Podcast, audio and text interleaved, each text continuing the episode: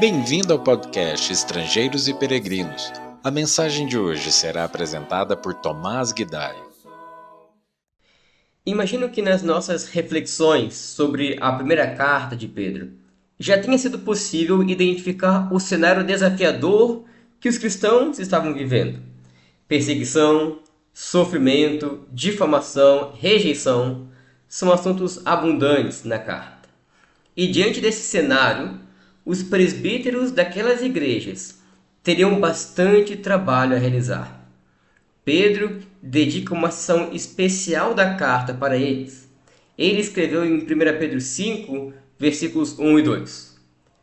Rogo, pois, aos presbíteros que há entre vós, eu, presbítero como eles, e testemunha dos sofrimentos de Cristo, e ainda coparticipante da glória que há de ser revelada, pastoreai o rebanho de Deus que há entre vós. Antes de dar a ordem, Pedro ele se simpatiza com os presbíteros, pois ele também era um.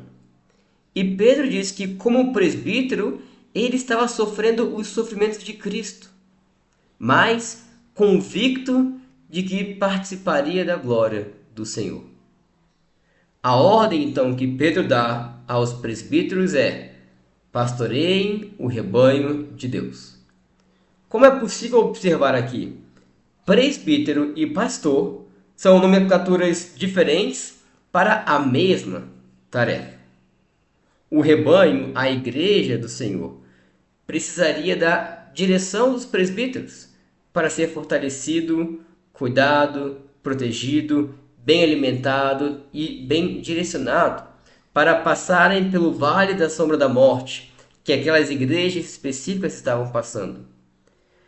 E a responsabilidade de cuidar de cada igreja era dos presbíteros daquela igreja, e não de presbíteros de outras igrejas.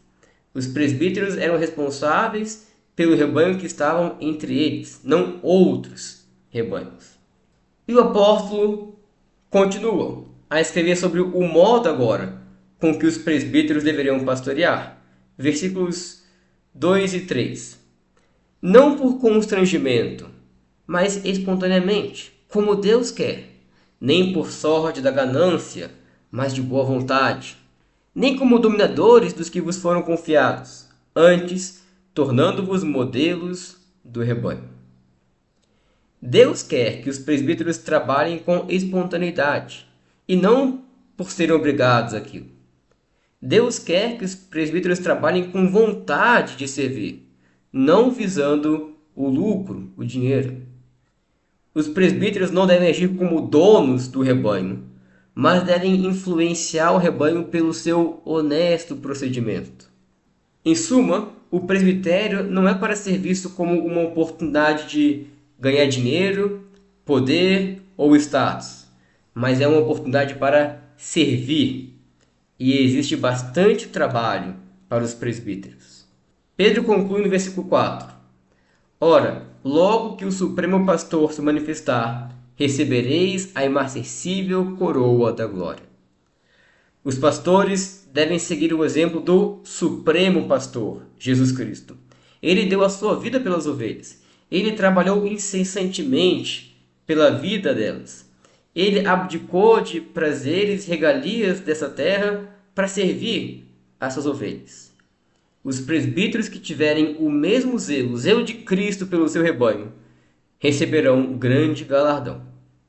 Ser presbítero não é uma oportunidade de ser servido e nem de ser visto. Nem é uma oportunidade para ganhar dinheiro ou para impor suas filosofias. Os presbíteros prestarão conta diante de Deus. Eles devem cuidar das ovelhas de Deus, dando sua própria vida por cada uma. Que bênção é para uma congregação ter homens zelosos assim. Mas ainda que não tenhamos esse privilégio, podemos ter a certeza de que o Supremo Pastor está sempre a cuidar de nós. Obrigado por nos acompanhar nessa jornada pelas Escrituras. Volte amanhã para ouvir mais uma mensagem do podcast Estrangeiros e Peregrinos.